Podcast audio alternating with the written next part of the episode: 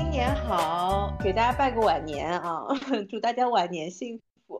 我们今天呢，还是要来讲一讲这个《侦探四 True Detective》的第四季，因为它马上就要播它的最后一集了。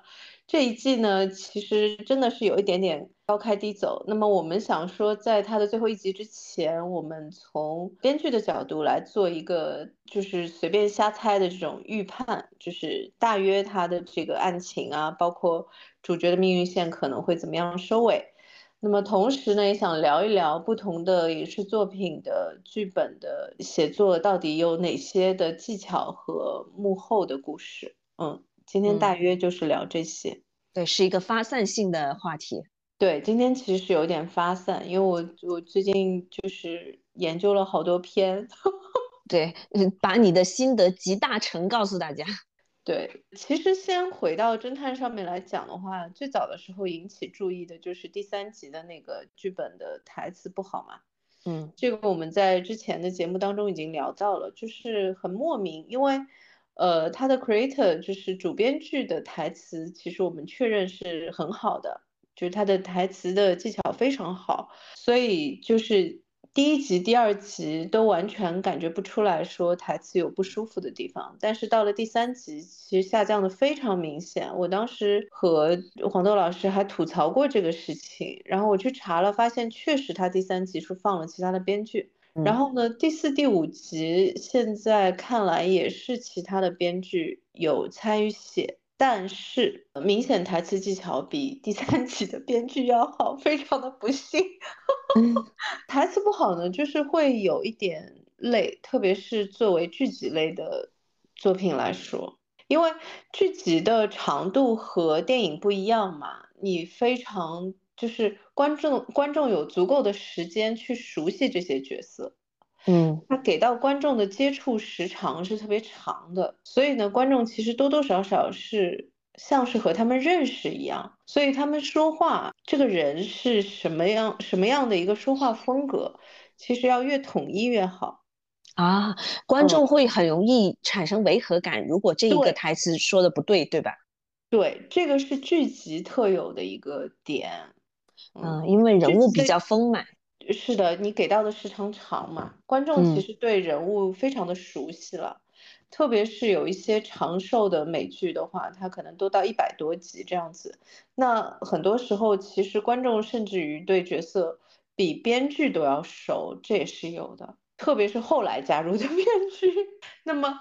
这个其实就是一个很大的考验了，就是你能够学习这个角色的风格，能够学习到一个什么程度。但是侦探第四季的第三集呢，是一个特殊情况，就是它不是说角色就是台词风格的突然转变，而是说他的台词技术不行。嗯，这个其实比较，说实话比较少见。我不知道是不是因为现在美剧的，就是。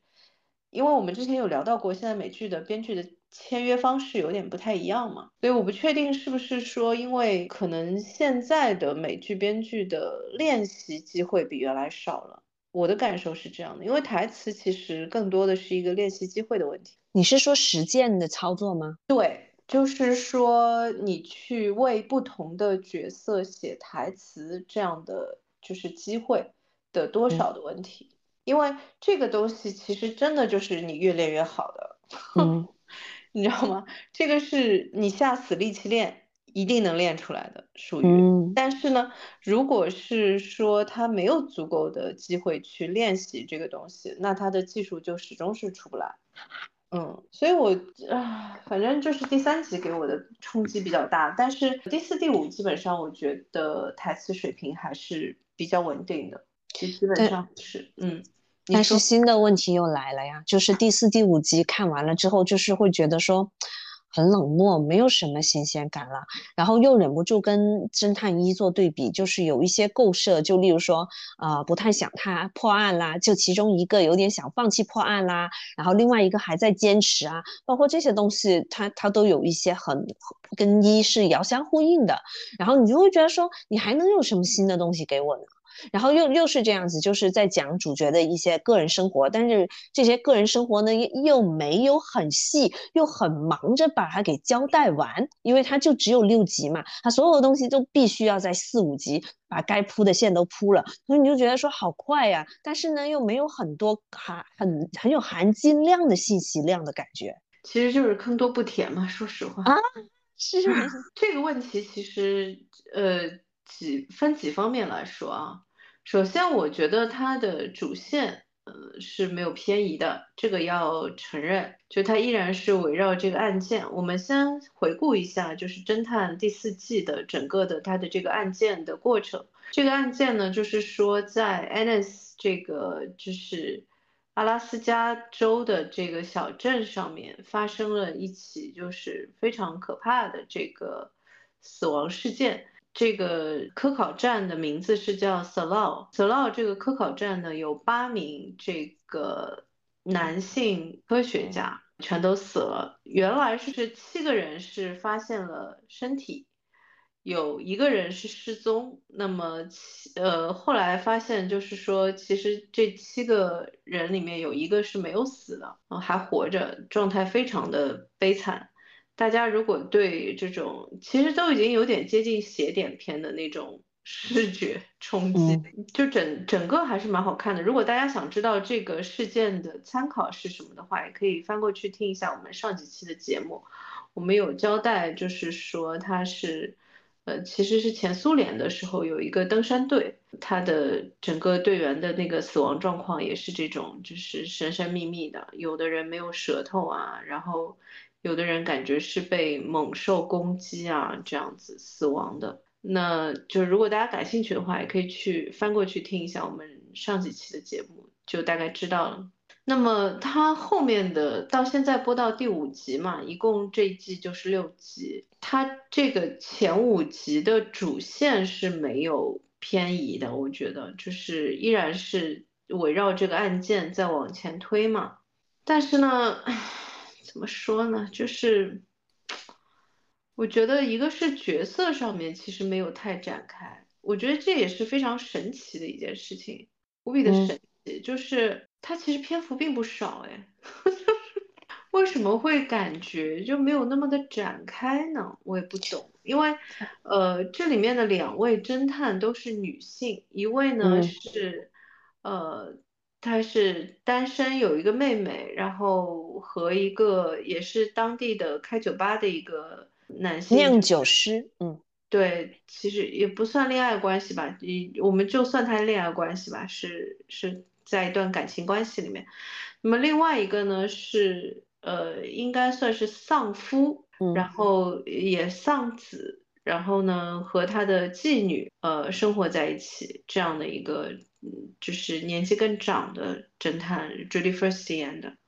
嗯，然后就非常的基本信息，就是现在五集过去了，我得到的关于他们家人关系啊这些的信息。依然是这些基本信息，反而呢很神奇的就是 Prior 他们那个年轻的男警察，因为他的父亲是有反派的那个线嘛，嗯，就莫名的，就是说把他的那个人人际关系的那条线里面交代的。反而比这两位好像要更丰满一些。是我刚才就一直在想说，你刚才说两位女主角的故事线铺，就是没有铺得很开嘛。我当时就在想说，会不会是绝大多数的线路都给了一些配角？就例如说，对，我觉得为什么要给他那么多的戏份？这个也是我。而且他家里哦，他整个家里的情况都好清晰啊。对啊，他一家子哎。对啊。就是我都知道，说他老婆是呃在上这个护士的夜校啊，不对，呃在上这个医学的，反正医学专业的，在上夜校，然后呢，同时在做那个护士，对吧？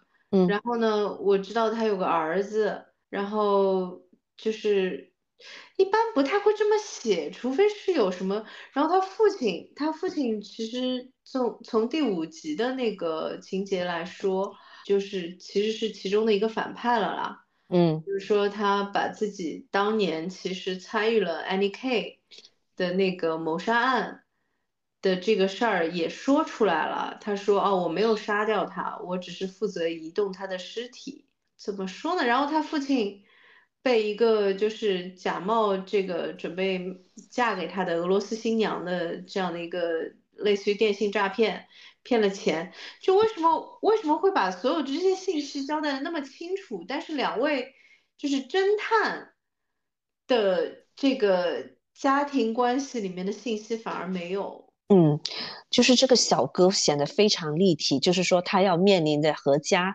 和和和父亲的这个矛盾，还有妻子的矛盾，还有工作和个人休闲之间的矛盾，他跟谁都有很多的故事线在。然后我就想说，他才是隐藏藏的大男主吧。对，而且你看，就是其实第五集这个非常重要的这个冲突点也是给的他，而不是给的两位就是女性的侦探。而且呢，就是说从这个角度来说，如果你对比第一季的话，那就不可能的呀。就是第一季里面的那种写法是不可能把主线或者说主要最就是戏剧张力最强的设计去给到一个。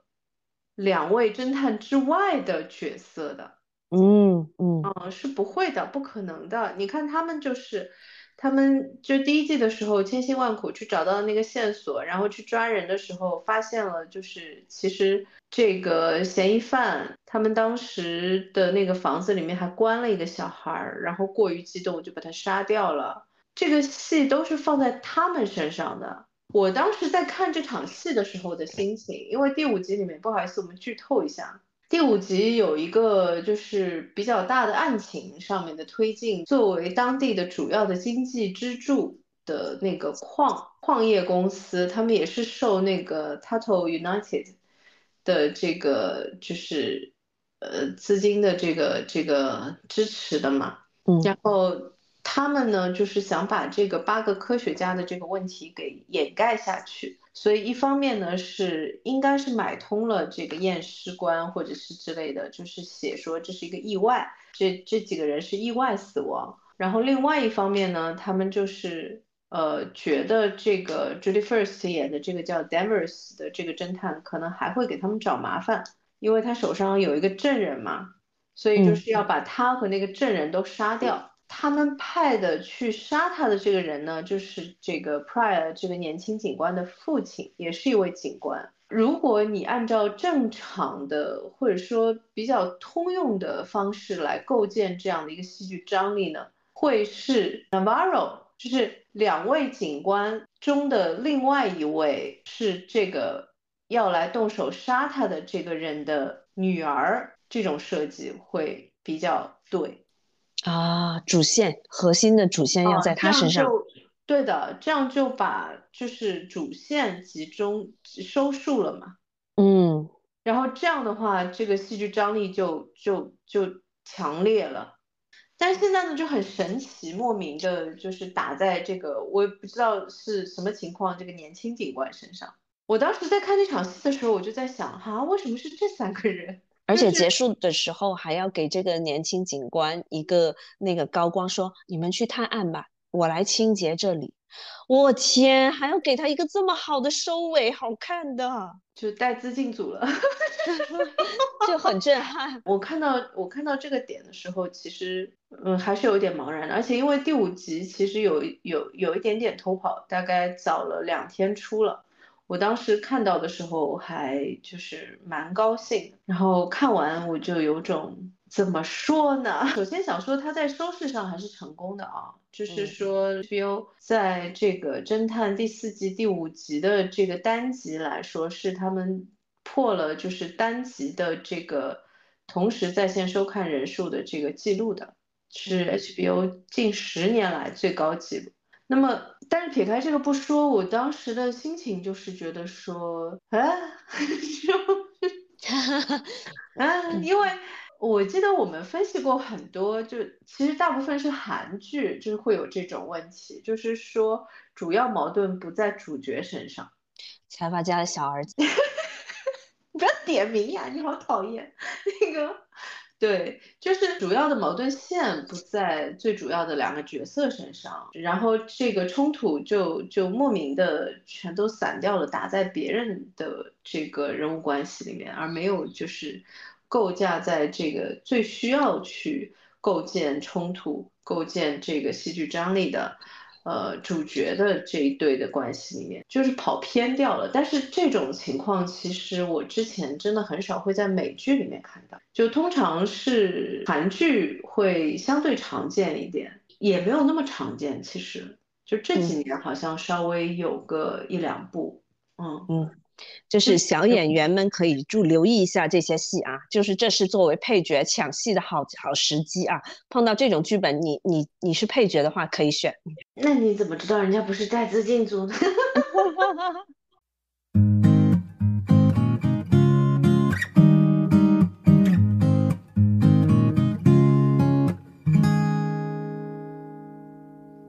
那我们继续往下讲，就是。我有一个，其实都已经这个点上了，我觉得都不算大胆猜测。嗯，我大概直说，他其实已经是明说了，有一点，嗯，就是什么呢？就是这几个点，嗯，一个就是说 Navarro 的那些幻觉，因为他这两个侦探里面，那个叫 Navarro 的那个女孩子是有一半的那个当地血统的嘛，她母亲是当地人，然后呢，嗯。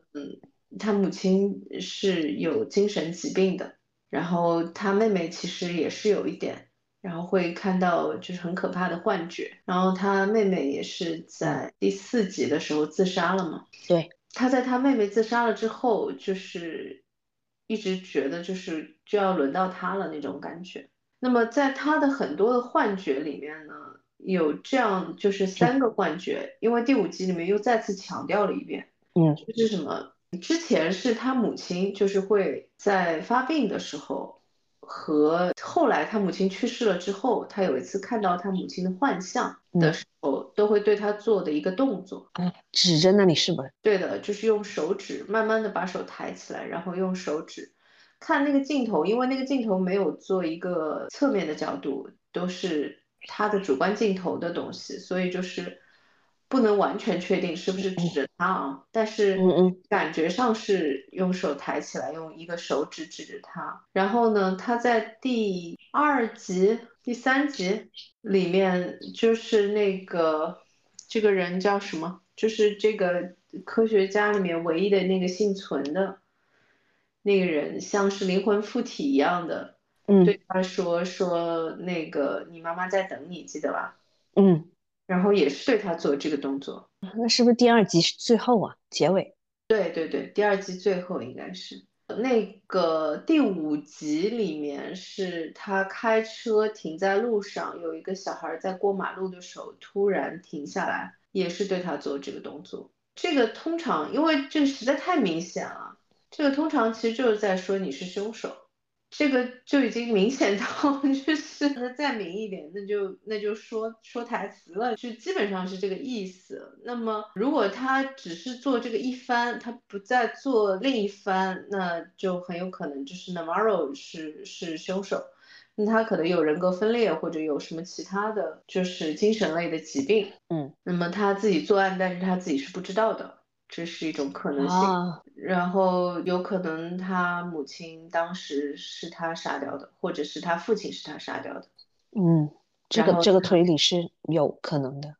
嗯，就其实还就因为这个已经不算推理了，说实话，这个对编剧来说有点。嗯，我有点烦，因为 他重复了太多遍，我有点烦。很明显的就是指指指点点，告诉你就是这里敲黑板。那么我待会儿再告诉你，如果他要再翻一下的话怎么翻？因为他再翻一下也有也有几种可能性。嗯，那么我先往下讲。我觉得配合就是说所有前面的这些精神疾病的铺垫，编剧不再去做另一番也是有可能的。那他就是。就是人格分裂的问题，这个要说到我之前看的另外一个片，因为黄豆老师非常的不感兴趣，所以我们没有聊，叫那个拥挤的房间嘛，The Crowded，那个是和二十四个 Billy 是同一个短篇故事改编的，嗯，那个短篇故事好像哎，叫什么来着？我一下子想不起来。Anyway，就是我觉得那个设定，如果他就是一番，就是我刚才说的这个点，就是 Navarro 自己作案的，然后他自己他自己无意识不知道的。那么如果是做这种呢，那就有可能是什么情况啊？就是有可能是不同的，就是从他的角度来说，是不同的死去的人的人格进入了他的身体，通灵。就类似于这种设计吧，就是和 The Crowded Room 有一点点像，比方说像 Annie K，还有之前就是他妈妈嘛，嗯，然后等于是受害人的那个就是人格会进入他的身体，然后去报复或者去杀人这样子，嗯，就可能会可能会走这个设计，我不我不确定啊，但是可能会走这个设计。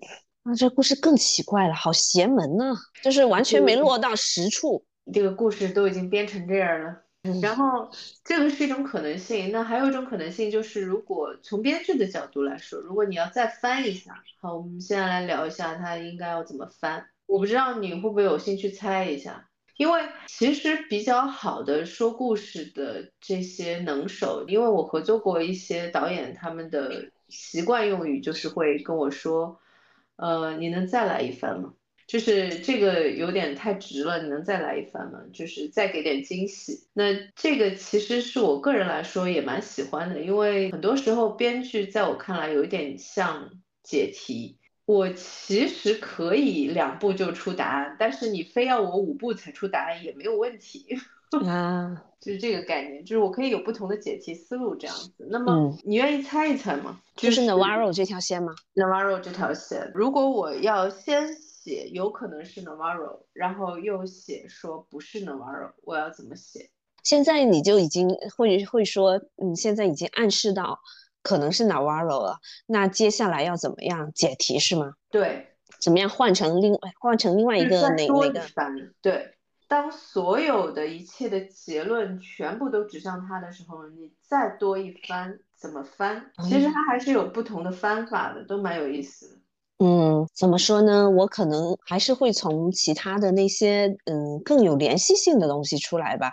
就例如说那个 Kate，或者是说甚至是那个那个神婆，就是如果不是他的话，那就是跟他可能关系比较密切的，或者是什么。就就例如说那个神婆，那个教授 Rose，嗯，Rose，还有那个呃，Kate，就是负责矿业的那个人。那个就是我们一般会称为明面上的那个魔鬼嘛，就是特别特别好用这种角色，因为就没有任何的，就特别好用，很多东西都可以放他身上。你看他的第五集里面的这种非常技巧性的用法，就是用在他身上。因因为主要是，如果是用在 Rose 身上的话，其实前面也会有铺垫嘛。因为毕竟是 Rose 先发现的尸体。Rose 这个点呢，好，我先说一下，就是因为 Rose 就是先发现是，先以为是 Navarro，然后最后是 Rose 呢，其实是可以转的。其实就像你说的，一个就是说他是那个第一个发现尸体的人。嗯，那么他具体到底怎么知道尸体是在那里的？是不是真的像他说的是神学现象，还是说他就是凶手，所以才知道他们的尸尸体在那里？这个其实可以圆的，嗯，就你说他是凶手这个东西是可以说得通的。那么还有一种可能性呢，是是放到 Danvers 身上。为什么我说放到 Danvers 身上呢？是这样子的，你记不记得，其实他们对于就是去 Wheelers 的那个那个那个地方去，四十多岁的一个男的，然后家暴自己只有十九岁的这个伴侣，然后最后还把女孩子打死了。记得那个案件，对啊，他一直没说是最后谁开枪的。对，然后这个其实是可以圆的。还有一个就是说，嗯，这个警长。他也经常看到幻觉，就是这个点是什么啊？就是这个从就是手指的这件事情上面，很容易就是能够能够转过去，因为他所有的就是手指指着他的这个方向的这些镜头，全部都是 Navarro 的主观镜头。嗯，他也完全可能指的就是他身后的人。嗯，是的，是的，是的，这个也是可以翻的。对，所以就反正蛮有意思的，这种写法蛮有意思的。这就很像出题人，怎么好像我以前做数学题，就是这个老师埋了好几个坑，都得你先把坑给挖出来，然后你才能解题呢。哎呀，我真的希望它不是那玩意儿。如果是的话，就其实已经埋的很直接了，就不够有惊喜感，是不是？对，就给的好直啊，真的是可以下后腰。哎，这个为什么？就是还有一点，其实我们是可以讨论的，就是说那七个科学家冰冻的遗体，其实你有指出说他并没有好好利用这一块，然后导致就是整个故事看起来就是信息量或者是说他明面的牌其实没有利用的很好。这个其实可以系统一点说一下，就是说当时我以为就是在大概第三集的结尾的时候。我当时呢是以为他，嗯，整个这个尸体就是 copsicle，哎呀，我怎么那么喜欢用这个词？冰棒。整个整整个这一坨尸体就是 融化了之后，我以为它会有其他的就是用法，因为那个画面确实非常的震撼嘛。然后呢，整个前面给的这些铺垫又是这么的灵异的。那我当时会以为说这个尸体还能再就是尸尸体利用一下，就是哎呀功德又没有了，就是那个就可以废物再利用一下，有一些就哪怕没有逻辑性的东西，但是它是一个视觉上非常有冲击的点，其实也好看的嘛。我当时以为他会走这个路子，结果没有想到真的这么老实，尸体全部都化开了，然后就让人家扛走了，就什么都没有发生。然后我当时就觉得有一点，诶，这个里面从编剧技巧上来说呢，还有一个问题，就是它等于在这里，在这个点上另起一行了。这个就导致什么呢？因为尸体的这件事情铺垫了这么久，它一共六集的一个剧集里面，它花了整整的三集来铺垫这些尸体，对不对？嗯嗯。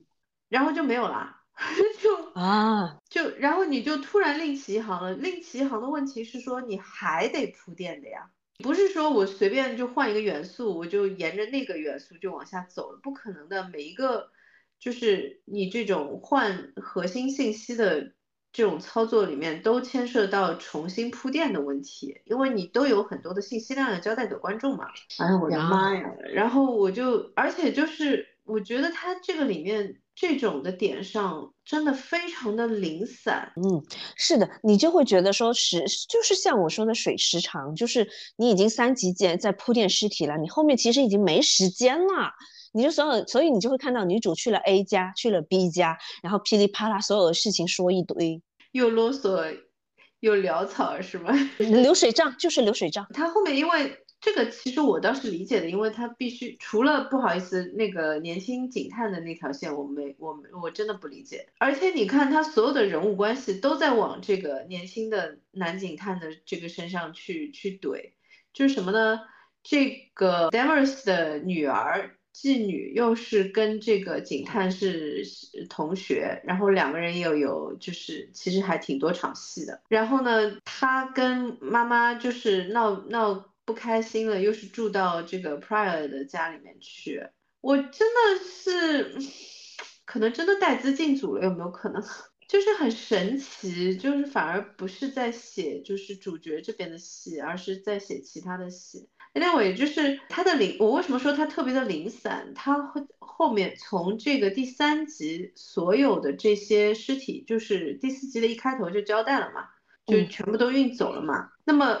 从第四集开始呢，就是像你说的，就开始不停的走那些莫名其妙的，就是小镇又有谁家的孩子出生是死胎，然后呢再举行什么葬礼，然后他要去看一下，然后又是那个他的女儿去参加当地人。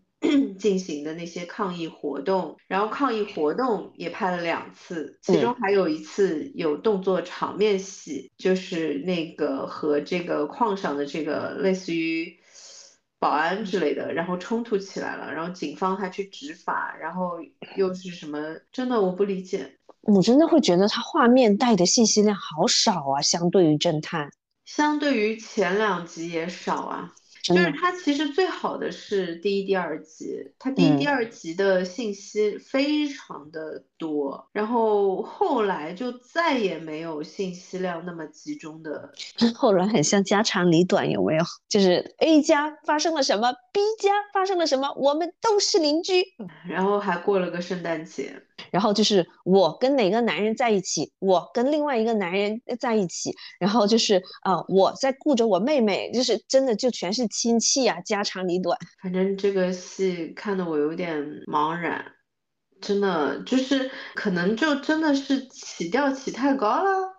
嗯，我我是真的觉得说，是是不是这个故事太难圆了？因为到后面我都已经觉得说，他这拍着像是在说我在寻找案件，但是整个案件呢，我又觉得他讲的也很潦草，没有给我说，哇，原来他在这里埋好嘞，埋的很好哎，这种感觉没有，因为他前面埋的他没有收呀，哎，这真的让我很难过，挖了坑没有填呀，就是。像那个，就我之前跟你说的，他其实在几个点上都有用那个 shout and twist twist and shout 那首歌嘛。然后呢，没了，没了呀。然后呢，没有了。然后呢，那个北极熊其实也没有。嗯。然后就是很多。然后我后来，因为我最近也也有在重看前面几集嘛。就是他有一个点上有说，就是说那个嫌疑犯应该是缺了两根手指的。然后呢，我在重看的时候呢，发现就是第一集的开场的时候出现的那两个女工，嗯，就工厂里面打工的，那个就是工厂不是有一个打架的事件嘛，然后呢，王尔处理的。就其中有一个就是少了两根手指的啊，就是真的是，但是他到现在都没有填，他到第五集了他都没有填，我就很怀疑。但如果你真的一点那个什么都没有的话，那又为什么要让他少两根手指呢？哎，我真的是，嗯，我我我只能说第六集该不会是三小时时时长吧？我看还有人猜有可能要去第二季。哦，也有可能，就如果他真的填不完，Night Country 要去第二季，这个我一定要说一下，这是我最反感的一种做法。天呐，就是我们那个时候应该有聊过，就是说编剧是分园丁型和建筑师型的嘛。嗯嗯，园丁型的话，通常就是说我种下去，我把种子种下去了，然后我会好好给它浇水啊，干嘛的？但是它长出来是个什么样子，其实我不确定的。我呢是建筑师型的，就是我在开就是打地基之前，我已经知道我大概要就是造多高的楼，然后我已经知就整个结构都是已经定了才会写剧本的。我特别的反感这种 毫无规划，你知道吗？然后竟然一季结束不了，这是什么鬼？没有他如果是神作的话，你应该可以原谅。但是问题是，他没有，他越来越潦草。对。就是说，以他的这个体量，他应该完得成才对。就是你不行的话，你就做八集嘛，对吧？你一开始就不要做六集嘛，你就做一个你能做完的一个集数嘛，把它做完嘛。你停在这种很莫名其妙的中间点上面干嘛呢？但是预算问题啊，也有可能是预算问题啊。HBO 有什么预算问题？没有预算问题，HBO 都能干出什么就是变态的事情？你知道那个时候 Newsroom 第三季都已经拍了两集了。Aaron Sorkin 说剧本要重写，嗯，HBO 说没问题，对，然后就就重拍，是尊重内容的，对，非常尊重内容。我觉得如果他觉得六集拍不完，他要拍八集的话，HBO 是会同意的。嗯，现在的问题就是说，唉。我跟你说，他能收在 Navarro 就是是凶手这个点上，可能都已经算好的了。我跟你说，就怕还有一还还有一些稀巴烂的说法是吧？就有更加稀烂的说法。哎，我好害怕呀！我们在我们录在我们这一集上街，嗯嗯嗯，呃上线的时候呢，就估计大家就能找到答案了。我们这一集肯定是在他播之前上线的。然后呢，唉。就真的就是看得我非常的感慨，确实剧本剧本确实是非常非常重要的，尤其是对于就是剧集类的项目来说。然后这里稍微讲一点点，就是我春节在看那个，就也是因为工作上的关系，在看重新看那个《边境杀手》，Scar，唉，真的好编剧和 普通编剧真的是不一样。嗯，就是呃，因为我我我现在在重看 Scario 这种作这种类型的作品的时候呢。嗯，其实确实就是说，我自己看的详细程度啊什么的，确实会不一样。我会留意到很多原来没有留意到的细节。我想说一下为什么要提 Scario 这个事儿呢？因为这是两位非常有意思的内容创作人，是我们之前节目都聊过的。一位是谢里丹，就是 Taylor Sheridan，他是那个黄石和那。个猎杀风和谷，嗯，对，还有金斯顿市长，对，还有那个 Tulsa King 的 creator，然后呢，就主编剧，然后他的点还不是说主编剧，他是全全是他一个人写，嗯，的那种类型的编剧，现在还兼职做导演。呃，对，现在也同时做导演，现在有好几个剧集都是他自己编，然后自己导的。然后呢，《边境杀手》这个作品呢是他做的编剧，谁做的导演呢 v a l a n o f 就是《沙丘》的导演做的导演，就是这种一听就是梦幻组合的感觉。结果呢，就是基本上可以猜到他们的合作非常的不愉快。为什么呢？是这样的，因为 Scario 呢，他在。呃，最初的时候，就是他在片头的字幕就有这样的字幕来交代说，其实就是点题告诉你说，为什么这个故事叫 Scario。Scario 这个单词呢，来自于就是说古罗马时期会把那个入侵的古罗马人去杀掉的这个当地人，就是民族英雄，就是反抗入侵的罗马人的当地的民族英雄。这样的人，后来呢，这个单词就被引申为是杀手的意思。那么你大概就能够知道了，就是这个角色的设定大概是一个什么样的设定嘛？我当时看这个点的时候呢，我就在想，哈，Sheridan 是一个就是在这些细节上面就也很喜欢藏小彩蛋的这样的类型的创作者。然后我就突然产生了好奇，就我想知道说那个谁到底有没有尊重他作为一个编剧，就是有没有按照他的这个写法去拍的。果然没有，他们两个应该都是蛮有个性的人，就是可能就是呃理念上会有一些冲突。我觉得他们最终应该没有冲突上，就是没有到达冲突的程程度，因为作品呈现还是很成功的嘛。嗯，但是这个是完全就是说 v a l e n o f 的风格的电影，而不是谢里丹的故事。对对对，因为其实是能够感觉出来的，就是如果你完全按照谢里丹的剧本拍呢，也好看，就不是这个风格了，就不是我们现在看到的这个风格了。就是什么呢？谢里丹的风格其实作为电影的角度来说，我刚才开麦前在和黄豆老师在说。呃，从电影的这个角度来说呢，谢里丹的风格是过于细腻的，会更适合剧集。对，他会非常的适合剧集，尤其是他的台词风格，他的叙事风格其实也更适合剧集。但是他的台词风格真的是非常的适合剧集的东西，就是什么呢？嗯，电影特别是动作片、大型商业片。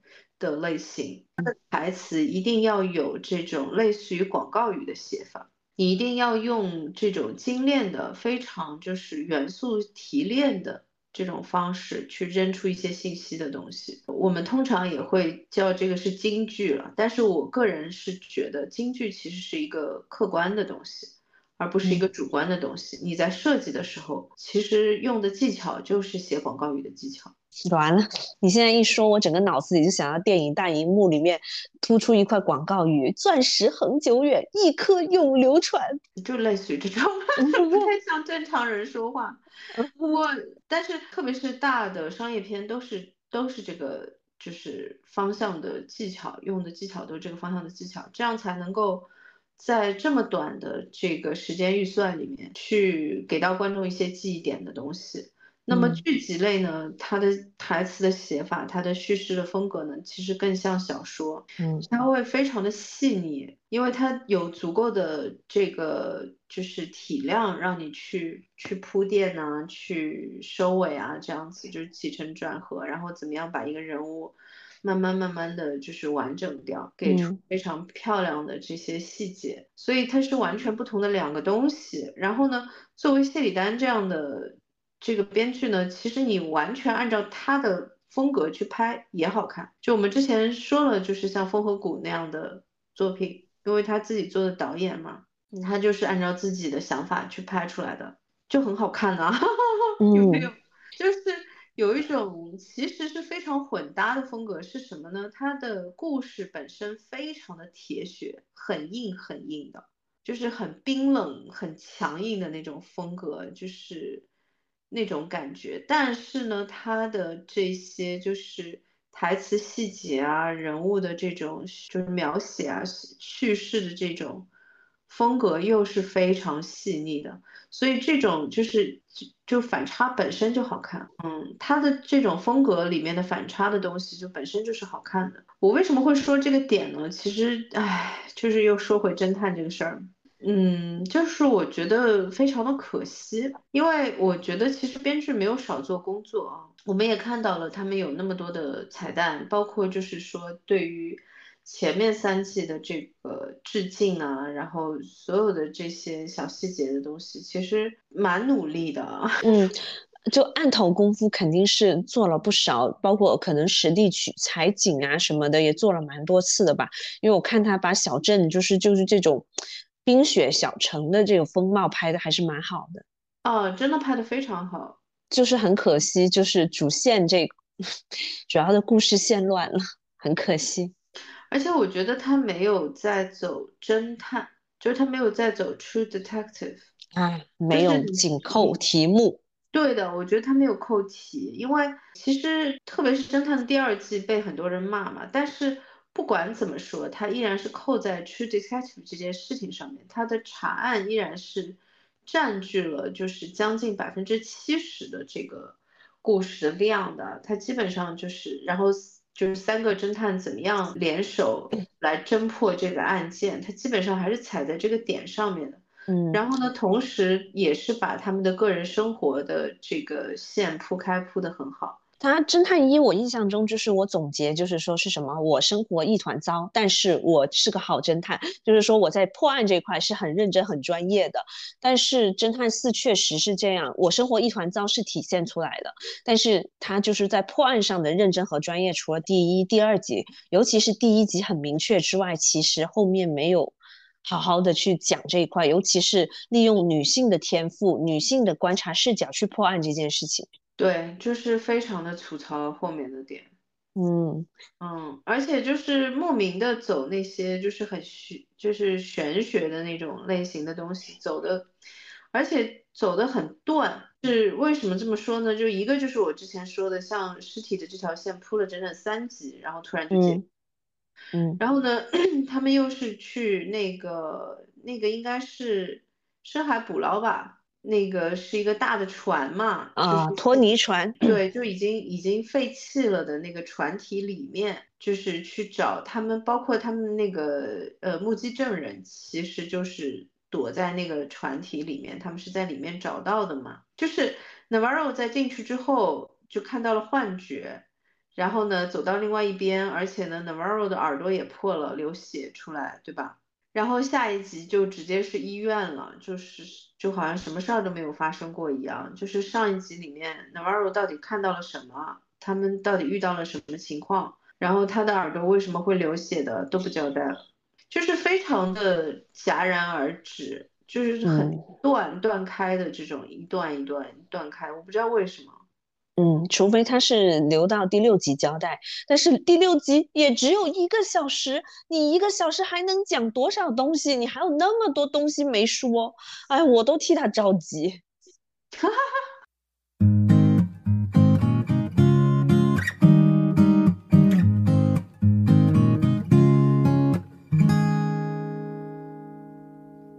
我们再来分析一下，就是单纯从角色的设计的角度上面来说，我们刚才已经说了一个最大的 bug，其实就是他的很多的这种戏剧张力啊，那个矛盾冲突的点去了那个年轻的那个男孩子那个警探的身上嘛。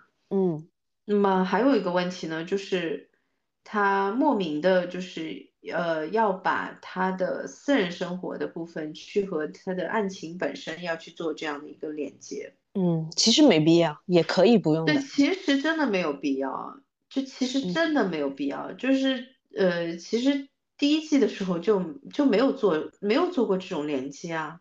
而且你有没有觉得，就是说他可能是没有做到，就是这种详略得当、讲重点的事情。就例如说，你可以把重点都放在破案上，你家庭生活只需要精选一些呃生活细节或者是很有代表性的场景就行了。但是他现在他就是对于一些很琐碎的生活东西，已经慷慨到让我觉得说，你破案得花十几。十集才能破完的那种慷慨，就是在私人生活上的那种水。我觉得如果他能够把 Prior 那条线整个砍掉，其实会好很多。嗯，即使是 Prior 是凶手，你都不用铺那么长啊。对，如果他是凶手，就更加不应该给他那么多戏份。对呀。哎，真的是我，我真的不知道他想干嘛。我就最后六十分钟，我真的最后一集六十分钟，我真的都已经在发愁他要怎么这样控制了。我们开一个没有现金的赌盘好不好？你你猜他是不是 Navarro？我我觉得不是吧，我并不想是他，我希望是一个就是在前期不怎存在感不怎么高，然后嗯，就是可能在平时晃荡的 nobody，或者是就是类例如像 Rose 这一种，就是突如其来就是呃就有一点小小的小埋藏的这种人会好一些。我并不希望是 Navarro，并不希望是主角，就是你是侦探，你结果还是凶手。从这个角度来说呢，其实我还蛮希望是 Rose 的，嗯，因为那个女演员我们都知道是非常好的一个英国女演员嘛，嗯，然后我觉得如果是她的话，会非常的有发挥，就是给她写一段戏的话，会非常的有发挥。然后你猜是谁？我觉得以这个编剧的风格，真的还是有可能就是落在 Navarro 身上 啊，那好可惜啊！就是你你自己追了这么久的案子，结果凶手是你。我希望不是吧？这样吧，我赌 Rose 吧。我赌 Rose 吧，因为我也觉得就是说。在侦探这个大标题之下，然后你写就是侦探自己本身就是凶手，这可怎么说呢？你知道我的意思吗？主要是你回的不够好呀，你这样回回起来感觉也就，嗯，冷漠，就没有给我惊喜啊。这个已经很惊喜了，亲爱的。其实他还是有可能会更，嗯，好的吧。我都不敢说，我说实话，就我特别怕他那种，就是出现一个。就真的是都没有铺垫过的角色，然后呢，有很多的坑都是没有办法填回去的，或者甚至于是那个，因为这个里面还有一个大的可能性，就是那个失踪的那个男的，那个男的叫啥来着？你看我连名字都想不起来了，因为他整整 Clark 是不是 Clark？Clark 就是那个失踪的那个科学家嘛。这个其实是有暗示的嘛，这个我们在前面的节目里面提到过，就这个男的的名字和这个 Annie K 这个受害人的这个名字其实是 base 在一个真实案件上面的，嗯，是耶鲁大学的实验室的一个一个男性犯罪人就已经被判了，然后他对于这个女女性的这个学生实施的这个性侵嘛。他用的就是这这两个人的名字，所以这个里面也是有一个暗示的可能性的，所以可能最后还是 Clark。但是啊，你看我把话说到这儿，我自己都已经觉得非常绕了。而且如果你绕了这么大一圈还是 Clark 的话，我真的救命啊！有什么意思呢？两集就可以出结果的，为什么要绕到第六集？你知道吗？嗯，而且他现在不是新铺垫了一个，就是说那个冰洞嘛，冰洞下面是夜之国度，就是那个 Night Country 嘛。啊，你最后最后两集就第四、第五集才开，你第五集才开始说冰洞，那你最后一集还能讲什么？就不知道说啥了。就是很多的东西都没有都没有看没有看到它能收尾的希望，主要是这个问题。就是什么呢？我其实本来最期待的还有一个点。是什么点呢？就是它里面最早的时候发现 Slow 这个这个科考站出事儿的时候，那个 Devers 去问的那个学校里面的地质方地理方向的老师说，这个科考站是研究什么项目的？然后他给出来的答案是说，是研究类似于长生不老的。对呀，结果他后面又说是科考站是给他们那个呃矿矿业，就是做伪造那个呃呃污水指标合格。我说救命，怎么回事？我本来还能指望出来一个什么千年老妖之类的。对呀，就感觉他脑子不好使了，是不是？这怎么回事啊？就是前后不对的呀。不知道呀，我觉得好疑惑。我们现，然后我不知道为什么我们现在说着说着说着说着，我突然又有点期待最后一集，因为我想知道哪些坑填了，哪些坑没填。然后看完之后，估计又是骂骂咧咧，是不是？不会觉得心里安慰了？也不一定，说不定能逆风翻盘。在没有揭晓之前，它都是薛定谔的猫，它还在一个叠加态。没有，我只是就是聊到现在，我突然就是产生了一个什么样的好奇呢？因为我确实是一个非常有好奇心的人，就我突然真的很想知道，就是说他会选择哪些坑就不填了，哪些坑就是他还是要填的这样子。嗯，因为你知道吗，在所有的这些里面，他还有哪一个？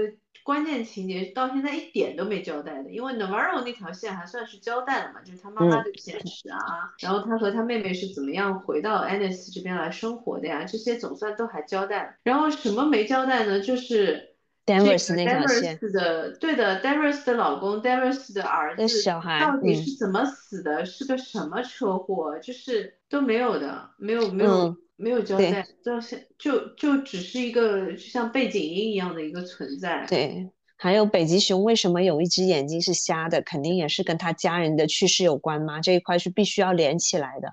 然后我真的就为什么不交代？啊，我这种强迫症真的看到那么多个坑，我真的好崩溃啊！救命啊！为什么可以挖坑不填？没有。功德，对啊，这种真的很过分啊！我看一个故事，就尤其是你只要给我埋了坑，我都很希望你把坑给填上，不填上我就会强迫症发作。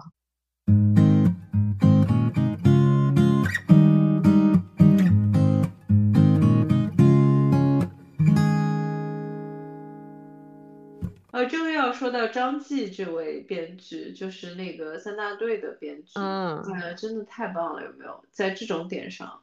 这种无比的者有坑必填。嗯，哎，其实我看《热辣滚烫》的话，它在这一块的结构性做的也还可以的，它其实也把所有的坑都填了。《热辣滚烫》毕竟有那个改编原作嘛，嗯嗯，毕竟有原作嘛，就是我大概呃梳理了一下，就是因为应该是翻拍的，叫《百元之恋》吧。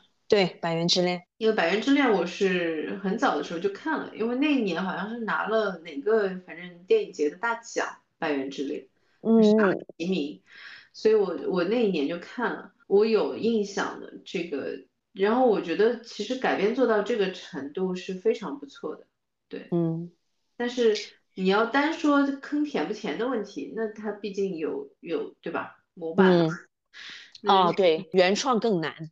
对，就是你要严丝合缝，而且就是说原创的话呢，就意味着所有的填坑，就是所有的挖坑和所有的填坑，其实都是设计好的。嗯，就是你在挖的时候，你就得设计好你打算怎么填。嗯，就是是现在就是说整个这个《True Detective Night Country》这个系列，就第四季这个系列给我的感觉就是。真的，这个要么就是没有图纸吧，要么就是图纸只有两集，可能就就就往下做了，可能。嗯，主就是那个主主 creator，可能就是说两集我写完了，剩下你们来，然后就是随意发挥啊，崩溃！到底有没有对齐颗粒度啊？崩溃了。嗯，反正我觉得坑多到这个程度，然后竟然还剩一集。嗯，我我我真的觉得我们的标题都可以说那么多个坑，挖了这么多坑都不填，侦探四到底有没有公德心？可以啊，我们就用这个吧，好可爱，标题吐槽一下。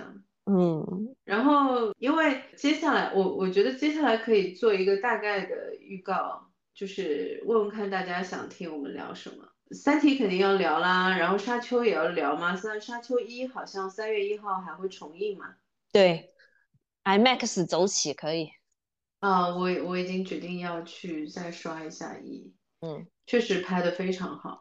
对我最近看了一个，我个人认为这几年来就是美国的剧电影剧本的最佳，叫《American Fiction》，呃，美国虚构故事，非常非常的有意思。如果大家就是有兴趣的话，我也很推荐大家去看一下。对美国社会不了解呢，嗯，很多它非常讽刺的点很难完全 get 到。如果大家想听的话，也可以给我们留言，我们。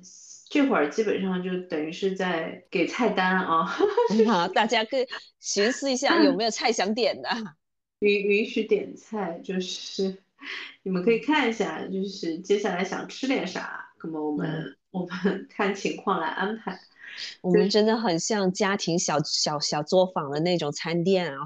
嗯，对，就是 the best。所以就一个是那个沙丘，一个是那个 American Fiction。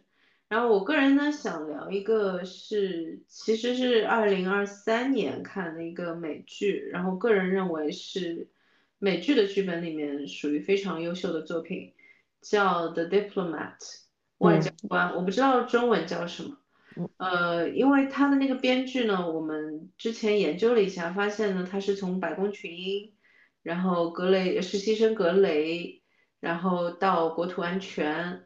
然后再到这次就是自己做 creator，自己做主编剧，写了这个 The Diplomat，非常好的一个作品，IMDB 的评分是八点零。我发现你安利的这这部剧，其实在豆瓣也不算特别热门，但是这个编剧的履历是真的很好啊，几部剧其实都是热门剧。对我当时看的时候，以为是个英国编剧。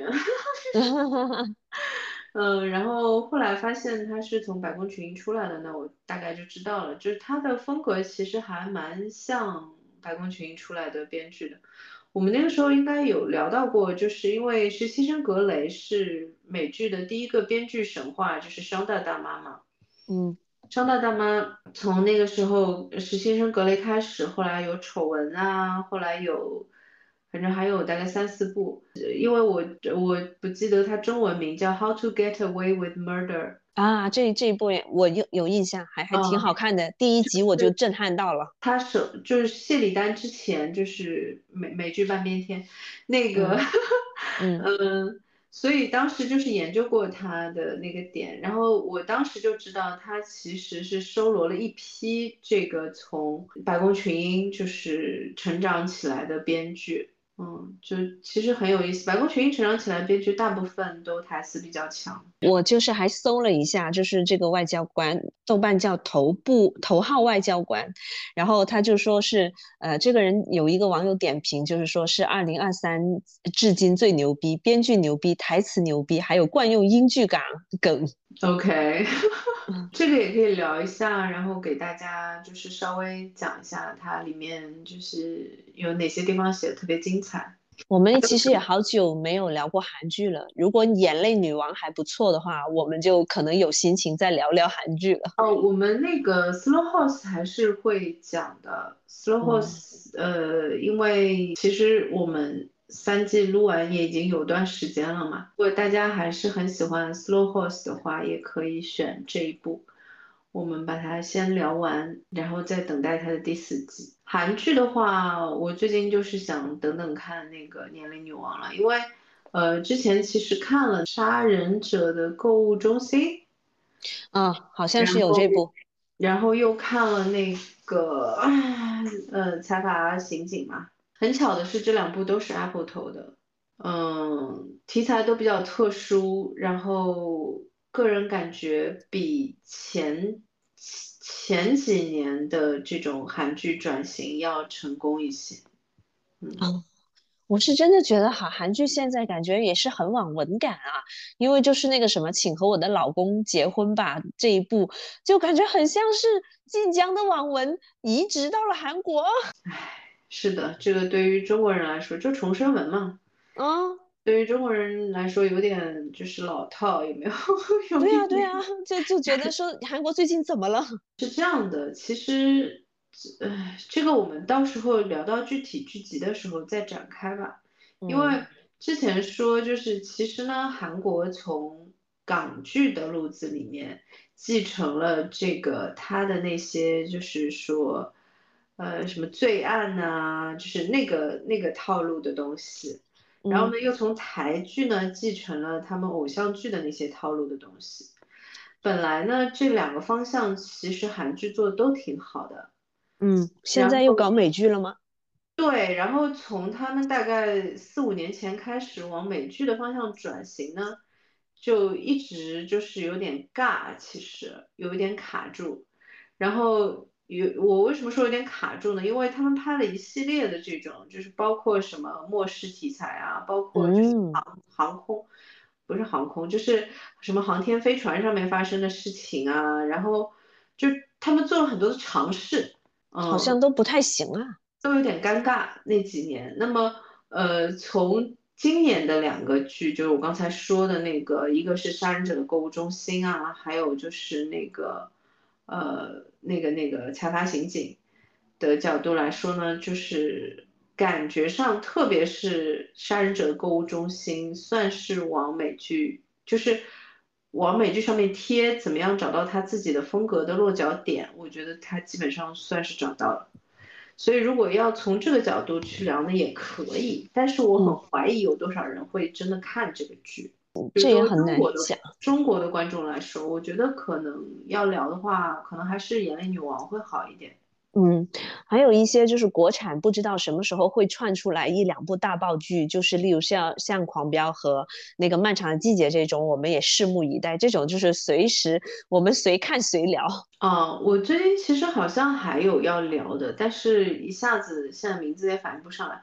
大家如果有什么，就是不敢说我每部剧都看过啊，但是阅片量还是可以的。如果大家有什么非常想。听我们聊的剧或者是电影，也可以跟我们讲。嗯嗯，对，随时给我们留言。我们好像还有个坑没有填，我们好像是答应了说会把那个饥饿游戏聊完。嗯，这个感觉已经好久了。哈哈哈！因为有观众朋友留过言嘛。嗯。我觉得我们再做一期大逃杀好了，借着那个游游戏二马上要上了嘛。嗯。其实可以聊聊看，因为我一直觉得大逃杀在不同国家的这个落地版本是真的挺有趣的。是的，不得不承认，就是韩国是做的最，就是娱乐至死，混合体。嗯，刚才听你这样点评，我都觉得说它超级像一个混合体，就这边学学那边学学，感觉好像没了自己，就非常的 entertainment。嗯。然后就我们之前已经总结过了嘛，日本基本上就是走的那种非常玩心理啊、人性的这种极致的这种情况下的戏剧冲突啊这种点。那美国呢，就是搞权谋，这个时候就基本上都是有政治的这个形态在里面的，都是有政治斗争的这些东西在里面。韩国呢，真的就是非常的娱乐化，就是因为像鱿鱼游戏，其实他们的这个起起名的这个点踩的非常准。他们就拿这个东西在做游戏，在做，就是拿它当一个游戏在做这样子，而且极尽的感官体验，就是非常的娱乐化，嗯。嗯，你一点都不觉得他有什么，就是也没有什么压力，就心理上面没有什么压力，因为他也没让你觉得他很落地，他也没有让你觉得说他很反思社会。哦，没有没有没有，没有什么，就然后也没有什么心理压力啊，然后对，但我个人会更喜欢就是《经济之国的爱丽丝》，因为我其实还蛮喜欢这种每一环的设计做的比较精巧的。嗯，这还是编剧角度哈，哈哈哈哈哈。因为从剧剧本可借鉴性或者是可学习性，就是说人家的这个技术含量上来说，当然是不一样。嗯，确实要承认，是的，明显这个更烧脑细胞啊。是是是，有道理，你说的对。我们是，我们是一个非常卷的民族嘛，所以我们 我们看个剧都要卷一下。好，那今天要不要先到这里？好呀，我们下期再见。下期再见，拜拜，拜拜。